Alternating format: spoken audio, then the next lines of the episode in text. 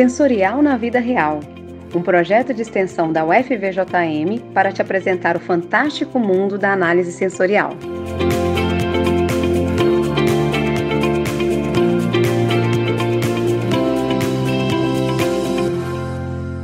Sejam bem-vindos ao nosso podcast para se conhecer e discutir análise sensorial.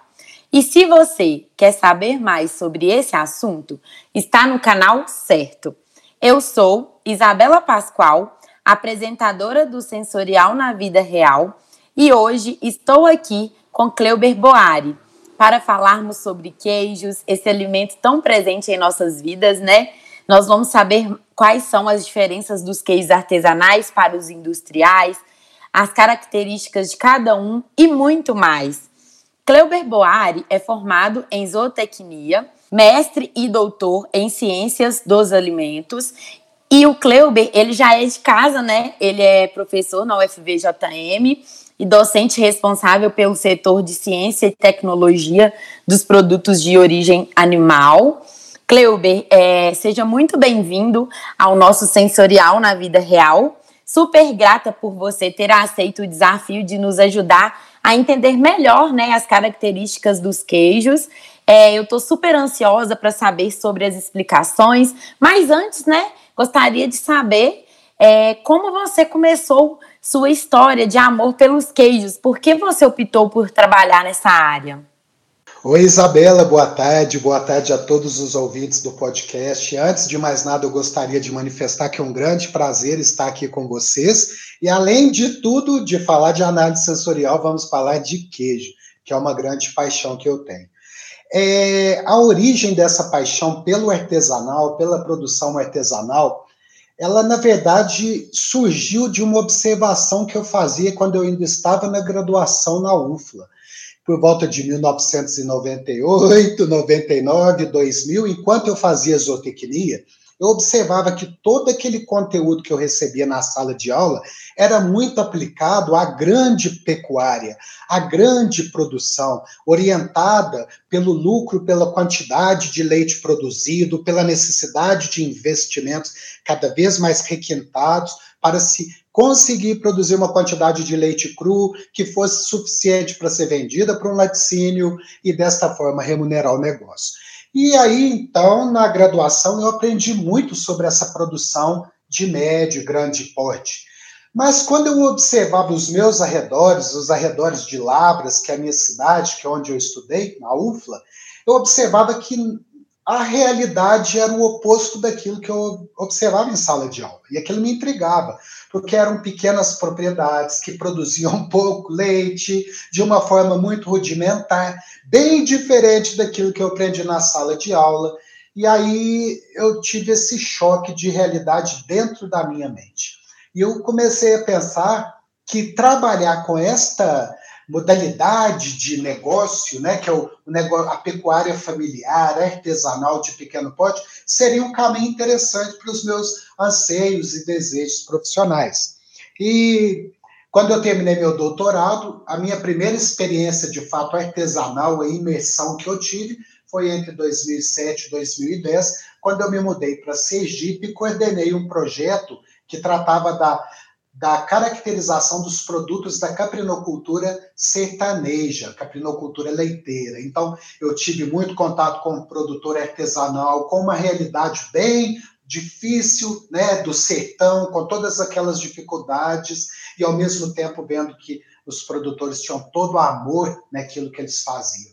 E em 2010, eu, eu me mudei para Diamantina, né? Eu passei no concurso para professor aqui e ao lado de Diamantina está o Cerro, né? Que é eu acredito que seja a maior e mais antiga bacia leiteira das Américas que processa o leite cru de vacas para se produzir queijos artesanais.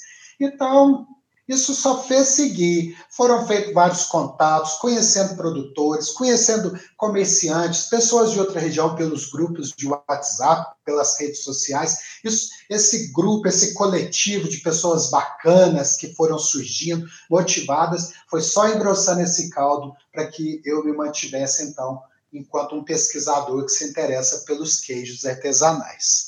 Muito interessante, Cleuber, sua trajetória, né? Uma história linda mesmo. Você falou que se mudou para Diamantina e ao lado está o Cerro, né? E é uma região realmente muito rica em tudo que se faz, principalmente se tratando de queijos, produção de leite, é muito legal. Cleuber, eu gostaria de saber, né, o que que tem no queijo que traz é, essas características sensoriais. Você explica para a gente, por favor? As características sensoriais de um queijo, quando a gente entra nessa pauta da qualidade de um queijo artesanal, é, é, é bastante complexo falar de análise sensorial de queijos, justamente pela complexidade das reações que nós temos nele. O queijo é feito com leite cru, com micro-organismos naturais da propriedade, e isso tudo exposto a condições locais, cada propriedade tem sua altitude, sua característica de animal, de água, de solo, é, de saber fazer, que cada produtor tem um jeitinho de dar uma apertadinha, uma prensada na massa, um acerto na forma, um cuidado diferente com a maturação. Então, nós temos uma imensidão de características sensoriais no produto final que refletem muito esta é, pluralidade de ações que acontecem durante a fabricação do queijo e bem antes ali na produção animal. Porque em uma roça de queijo artesanal, o que divide a sala de ordenha da sala de fabricação do queijo é uma parede, e nessa parede nós temos um cano, um duto, e o leite cru passa do setor primário da sala de ordenha diretamente para o tanque de fabricação. Então, o queijo artesanal, ele, ele reflete, né, ele, ele é, é, manifesta-se no nosso queijo artesanal, nas suas características sensoriais, todos esses aspectos né, naturais, o saber fazer da propriedade. E é isso que nós chamamos de terroir, inclusive. Né? São características sensoriais que nós temos no produto que são bastante ligadas a, ao saber fazer, a forma como foi feito, as características da propriedade da região. Então, é bem complexo. Mas quando nós pensamos em um queijo artesanal feito com leite cru, né, e consideramos o nosso sistema sensorial para analisar este produto, então, pensando na aparência, né? Hoje nós temos queijos artesanais feitos com leite cru que tem a sua casca lisa, são aqueles queijos que eu costumo chamar de barrinhas de ouro, aqueles queijos amarelinhos. E também há uma variação de aparências pois nós também temos queijos que podem ser produzidos com o desenvolvimento de fungos filamentosos na casca. Então, os produtores chamam carinhosamente de queijos de casca florida, né, pelo, pelo desenvolvimento do, dos fungos filamentosos. E nós temos ainda queijos artesanais que têm a sua contribuição na aparência de ácaros, que criam toda uma superfície diferenciada né, na casca do queijo e que traz também um aspecto sensorial interessante. Aí nós já vamos partindo para a cor. A cor é muito influenciada pela cor da gordura, que tem uma ligação estreita com a alimentação do animal. Né? Então, se o animal ele recebe uma maior quantidade de beta-caroteno, de carotenoides na sua alimentação, a gordura ficará tingida, digamos assim, de amarelo alaranjado e traz essa coloração também. E a coloração de um queijo ela muda muito durante a maturação, pela concentração de sólidos, de pigmentos cromogênicos, né, decorrentes da, da evaporação da água que acontece durante o processo. Aí vem a questão do odor, né? Sem colocar o queijo na boca, eu estou apreciando o queijo aqui na minha mão. Então eu vou interagir com o odor do queijo. O odor do queijo ele é muito dependente dos micro-organismos que se multiplicam né, e colonizam ele. Então, os queijos que são mofados, né, que têm é, desenvolvimentos de fungos filamentosos na casca, eles têm um odor mais terroso, né? O pessoal até brinca que parece que é uma caverna, uma gruta, é uma parede mofada, pois é justamente essa contribuição dos fungos para o odor. E também nos queijos que não tem fungo, nós temos é, um odor mais suave. Mas todo queijo que é feito com leite cru, por si só, ele já traz é, bastante odor, né? Ele tem um cheiro diferenciado quando a gente compara com um queijo industrializado feito com leite pasteurizado. Porque o leite, ele tem uma grande capacidade de absorver partículas aromáticas que é, se dispersam pelo ar ali da sala de ordenha, do curral. Então, quando a gente pensa numa roça, existem diversas fontes que ficam emanando partículas aromáticas voláteis para o ar, né? E o leite tem uma grande capacidade de absorver e guardar estas partículas consigo. Então, o queijo, ele manifesta isso através do odor e do sabor. Mas a gente está falando aqui, por enquanto, de odor, né? Então, é, por exemplo, lá na roça nós temos o solo, a água, feromônio de animais, o próprio esterco, por que não, né? É, ficam emanando essas partículas e o leite guarda. Eu até brinco que é o cheiro de roça, né, que vem para dentro do queijo. Isso encanta muitos clientes, porque imagina você, uma pessoa que mora numa cidade grande, que vive aquela rotina toda de muito trabalho, de muito estresse, quando chega ali na sexta-feira, no sábado, você não quer apenas cozinhar, você quer celebrar através da alimentação, e aí você tem a oportunidade de passar numa, num empório ou comprar direto de um produtor pelas redes sociais, comprar um queijo, você está lá no apartamento, longe do meio rural, e você tem aquele queijo, quando você cheira o queijo, percebe aquele odor que te leva para um ambiente de natureza, de ruralidade, completamente diferente daquilo que você vive no dia a dia. Então, muitos clientes estão em busca desses queijos artesanais por trazer estas experiências para eles.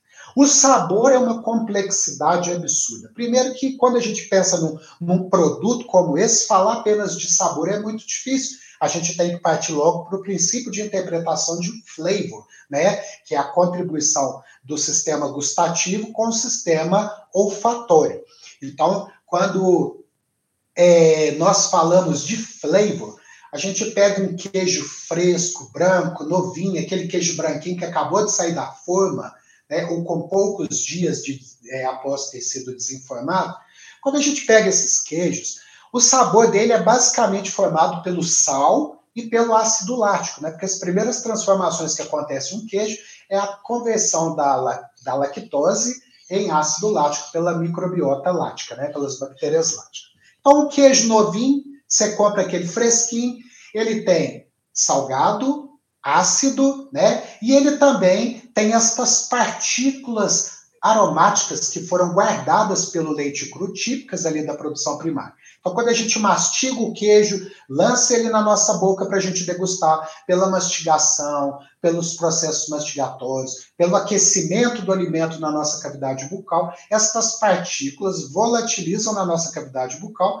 e pela ligação que existe entre ela e o nariz, Parte destas partículas, então, chegam até os nervos olfatórios, nos permitindo entender um pouco do flavor, né, já do, do alimento na boca. E os compostos fixos, os compostos que entram em contato com as papilas gustativas, produzem então sabor. Então, queijo novinho, basicamente é ácido lático, sal e a, as partículas é, absorvidas pelo leite no ambiente primário, né, como nós já falamos. Com o passar do tempo, os micro os micro-organismos que foram adicionados no queijo para trabalharem durante a maturação, eles vão transformando as grandes moléculas que estão no queijo fresco, né? A gente pensa, a caseína que está no leite é uma molécula muito complexa, a gordura também. E de tão complexa, a gente não consegue perceber o sabor e o cheiro desses componentes.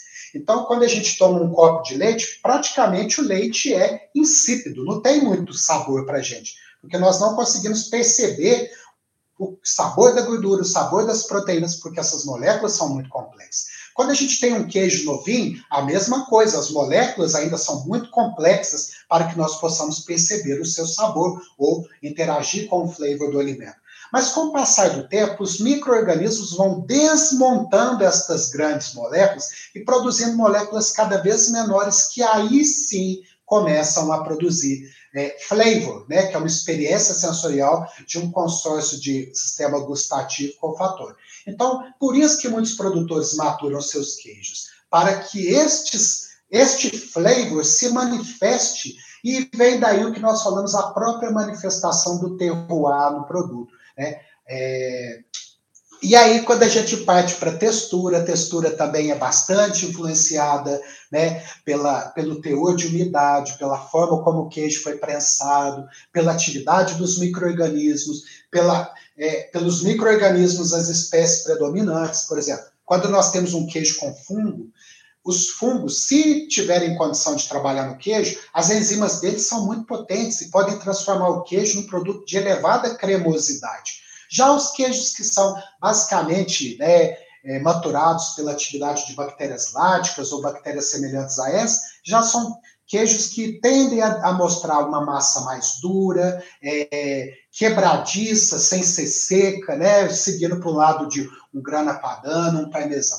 Então, a análise sensorial de queijo artesanal é algo extremamente complexo e nós precisamos investir muito nestes estudos para auxiliar os nossos produtores a categorizar melhor os seus produtos.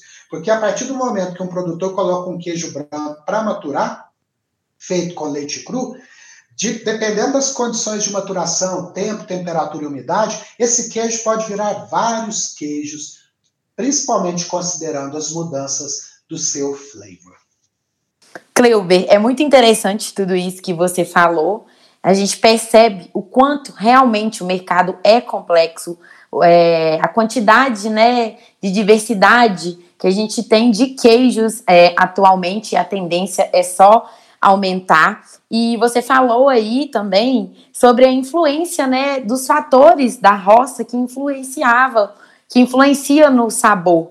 Isso é fantástico, porque é o que traz né, exatamente a característica do queijo artesanal. E Cleuber, é, eu fiquei curiosa agora para saber, porque você falou né, que o queijo artesanal é utilizado nele o leite cru. E como vocês fazem para controlar o crescimento de micro-organismos indesejáveis? É feito algum tipo de processo? É, essa questão do, do leite cru tem que ficar muito claro para o produtor que o que estiver no leite potencialmente estará no queijo, pois não existe um ponto crítico de controle biológico, que no caso seria a pasteurização. Então, há um tempo atrás, quando a pasteurização foi elucidada, né, com a finalidade de, de de submeter o leite cru a um tratamento térmico para eliminar patógenos não esporulados e assim deixar a matéria-prima segura, isso que aconteceu por volta de 1850, mais ou menos, naquela época, é, a gente não tinha tanto conhecimento como nós temos hoje. Então, hoje, nós conhecemos é, diversos fatores que devem ser considerados para se produzir um queijo artesanal, de, é, um leite cru de qualidade, né? as fontes de introdução dos micro-organismos e como controlar. Então, hoje em dia, o leite cru, se o produtor atender todos os protocolos de boas práticas agropecuárias de fabricação de comercialização, ele consegue produzir a matéria-prima segura, o queijo seguro para o, o, o nosso cliente, né? e então não há mais a necessidade de pasteurizar o leite, pois a pasteurização traz para este, esta categoria de produto que nós falamos, né, traz prejuízos, né, porque pro, provoca algumas modificações na matéria-prima que repercutem nas características sensoriais do queijo feito com leite pasteurizado. Então, hoje é tudo muito controle, sanidade dos animais, qualidade da água, higiene, é, as roças têm se adaptado muito aos protocolos de boas práticas, têm ficado bonitinhas, organizadas, produzem leite de excelente qualidade, né, leite cru, e por consequência não tem como o queijo ficar ruim.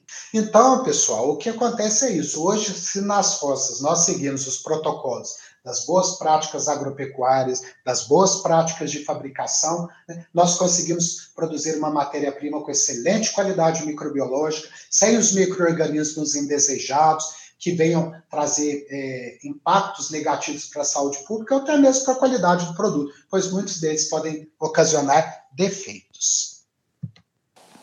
E Cleuber, é, você falou sobre a pasteurização, né? Vou aproveitar já e te perguntar Fiquei curiosa também para saber quais são as diferenças dos queijos feitos com leite cru e queijos pasteurizados. Sempre quando chega a essa comparação, eu gosto de abrir essa discussão falando o seguinte: há, há queijos para todos os gostos e gostos para todos, o que, todos os queijos. Há queijos para todos os momentos e momentos para todos os queijos. Então, muitas das vezes, né, nesse tipo de conversa, a gente é levado a, a, a pensar que um seja melhor que o outro. E não, eu não gosto disso. Porque nós acordamos de manhã cedo nas nossas rotinas alimentares, nós precisamos de queijos feitos com leite pasteurizado, da indústria. Em determinados momentos, nós também precisamos dos queijos artesanais feitos com leite cru. Então, nós não temos uma disputa de qual é o melhor na nossa vida, na nossa rotina, na nossa dieta. Nós simplesmente precisamos de tudo. Depende do momento que nós vamos usar, do propósito que nós temos para o queijo.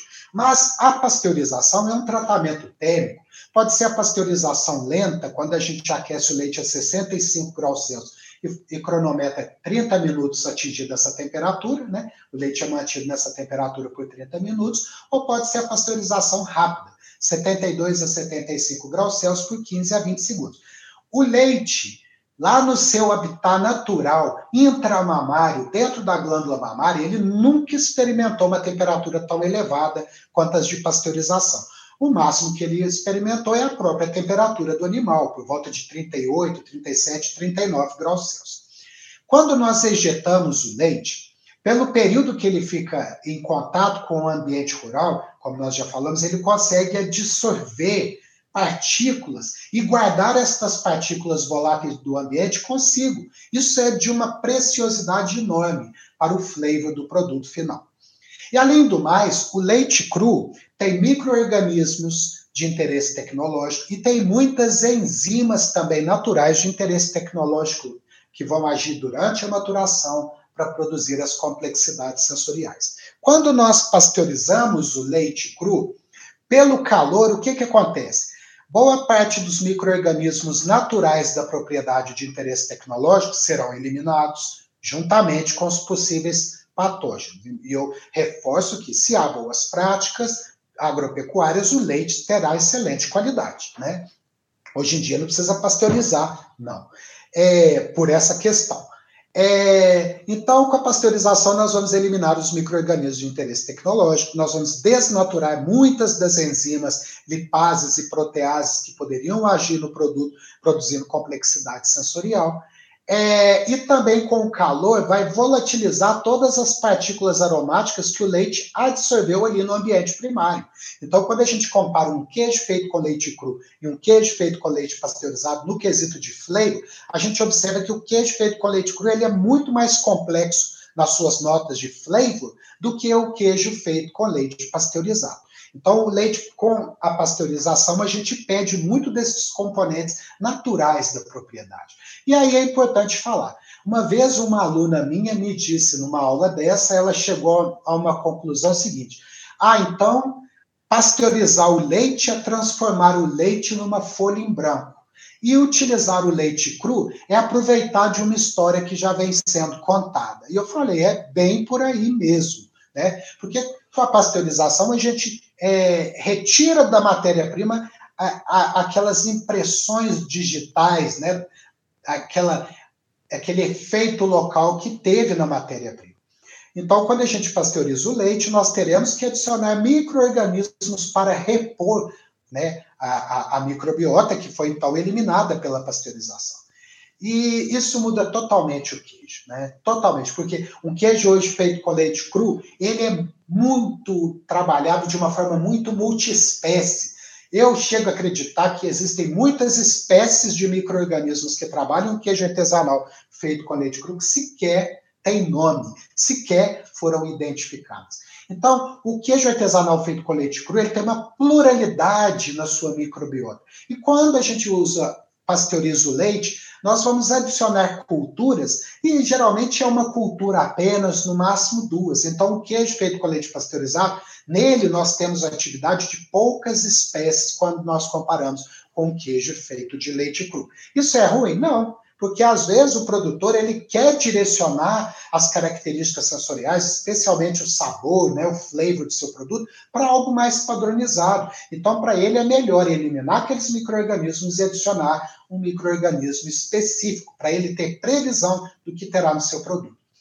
Já no queijo feito com leite cru, né, o produtor ele fica bastante condicionado ali nas características sensoriais do seu produto, não apenas pelos micro-organismos que tem, né, no seu queijo, que vieram do leite cru, depois foram ali adicionados novamente no pingo. Então, é o queijo artesanal feito com leite cru, ele é, por isso que eu considero ele uma grande experiência sensorial, porque ele segue caminhos muito diferentes e a gente vê isso na sua complexidade sensorial.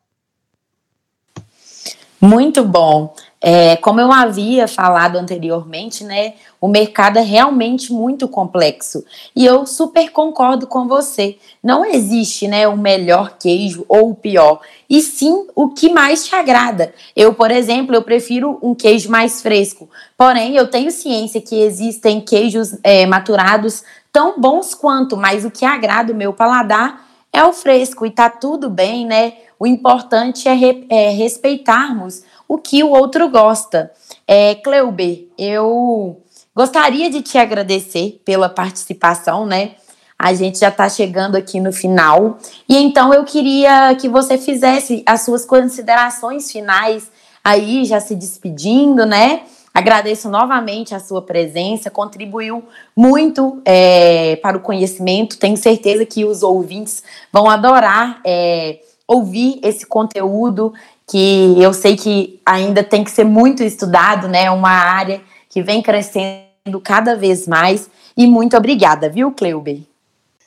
Eu que agradeço, Isabela. É, como consideração final, eu vou deixar uma dica, então, né, para os discentes, né, de todas as áreas que estão inseridas com vocês no grupo de análise sensorial, mestrandos, graduação, todo mundo. O que eu vou dizer é o seguinte: nós precisamos de vocês na cadeia de produção dos queijos artesanais para auxiliar na categorização dos produtos, a entender o valor e, e, e as características né, sensoriais dos produtos. É, a universidade hoje ela forma é, profissionais que estão muito conectados às vezes com a realidade industrial e nós temos uma grande quantidade de produtores que precisam desse amparo da academia, dos profissionais da área, e é, há um grande potencial né, de, de mercado de trabalho para todos vocês. Mas uma coisa é importante: a produção industrial de queijos é completamente diferente da produção artesanal de queijo completamente diferente.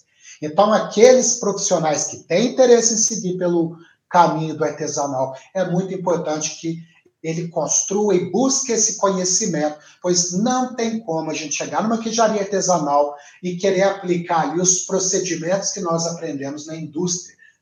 Por exemplo, quando a gente fala do uso do cloro, a gente não pode usar cloro, o cloro tem que ser usado numa queijaria artesanal com muitas restrições, justamente para não impactar na microbiota do terroir que nós falamos. Então, esse é o recado que eu gostaria de deixar, Isabela. Pessoal, vamos casar, vamos invadir a, a cadeia de produção dos queijos artesanais com ciência, com análise sensorial, pois nós precisamos disso. E eu tenho um Instagram, né, é, que eu sempre utilizo dele para divulgar eventos na área de queijos artesanais, né, o que está acontecendo no mundo dos queijos artesanais. Quem tiver interesse, de, de, saber um pouquinho mais disso, quiser me, me contactar, me encontrem pelo Instagram, arroba. E vai ser uma honra recebê-los lá e compartilhar. Inclusive, lá tem um monte de produtores e vocês podem também aproveitar destes bons contatos.